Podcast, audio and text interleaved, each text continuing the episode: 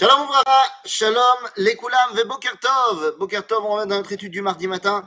Et le mardi, c'est un enseignement du Rav Avram Cohen Cook. Et aujourd'hui, les amis, on est toujours dans le mois de Elul, donc on va toujours parler quelque part de la Teshuvah. Mais cette fois, je voudrais mettre en surbrillance une dimension extraordinaire. Dit Rav Kook dans son livre Orot Atechia, chapitre 70, la chose suivante. La Teshuvah, התשובה נועדה לישראל לרומם את קרנם בגאולה שלמה. תבוא על ידי השבת עוז רוח הקודש, שהוא הסגולה הנבואית בהתחלתה, המתפשטת על כל האומה כולה. Voilà, c'est tout. Bye bye. Cette phrase est fantastique. La teshuva, qui a pour but eh bien, de faire grandir le peuple juif et d'élever son influence dans la Géoula entière ne pourra venir que lorsqu'on ramènera la vaillance, la puissance, ose, la Gévoura de Roi HaKodesh, qui n'est autre que le trésor particulier du peuple juif dans les bribes de la prophétie qui doit s'élargir dans le peuple tout entier. Ok, Qu'est-ce que ça veut dire? Bien les amis, vous le savez, le roi Hakodesh, c'est les vestiges de la prophétie.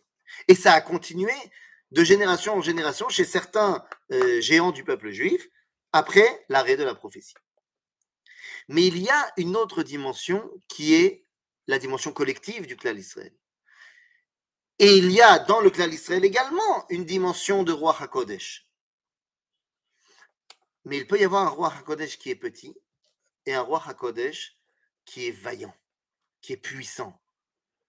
Lorsque on va retrouver un peuple juif capable de faire des choses plein de plein de de, ah, c'est le mot, hein, eh bien, tu dois comprendre que ça, c'est la preuve qu'Akadosh Baruch est en train de ramener sa présence. C'est la preuve que c'est le moment pour le peuple juif de se redévoiler. De quoi parle-t-on? Qu'est-ce que c'est la vaillance du peuple juif? Disons les choses. Mais disons les choses.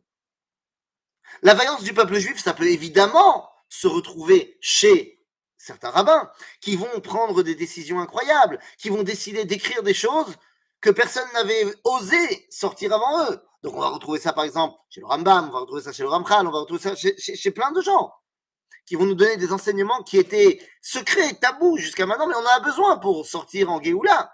Et donc ces rabbins-là sont arrivés et l'ont donné. Donc ça c'est un côté. Mais il y a un autre côté.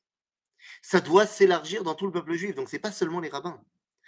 Il y a des individus qui prennent à bras le corps le destin du peuple d'Israël. Est-ce qu'ils sont conscients qu'ils sont motivés par le roi Hakodesh du peuple juif? Pas forcément. Bah, oui, le Gaon de Vilna, quand il fait ce qu'il fait et qu'il envoie tous ses élèves en Israël, il est tout à fait conscient de ce qu'il fait. Mais il y en a d'autres qui vont prendre le destin du peuple juif à bras le corps et qui ne sont pas forcément conscients de ce qu'ils font. Par exemple, Don Yosef Nassi. Don Yosef Nassi, duc de Naxos, premier ministre de l'Empire ottoman, lorsqu'il va permettre aux Juifs de revenir à Tibériade, à exonérer d'impôts toute cette région pour reconstruire la vie juive là-bas, pour avoir une idée de peut-être faire un État indépendant dans la Galilée. Bon, ça va pas avoir lieu, mais c'était ça l'idée. Zéoz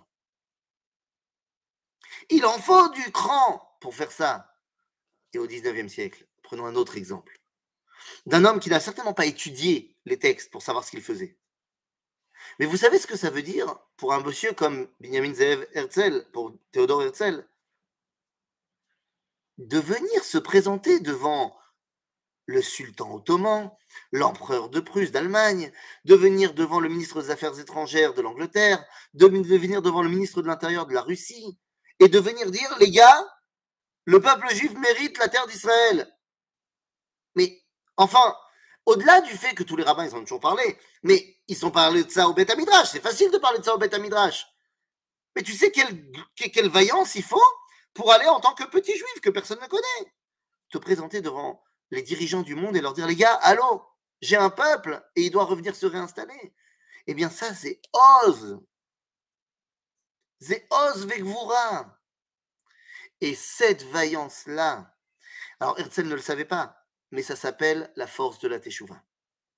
Pas la teshuva seulement la mienne au niveau individuel, mais la teshuva du peuple juif, qui doit et qui est connecté à la grandeur d'âme et à la grandeur concrète du âme Israël qui sort d'exil.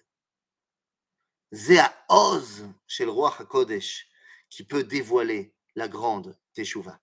À bientôt les amis.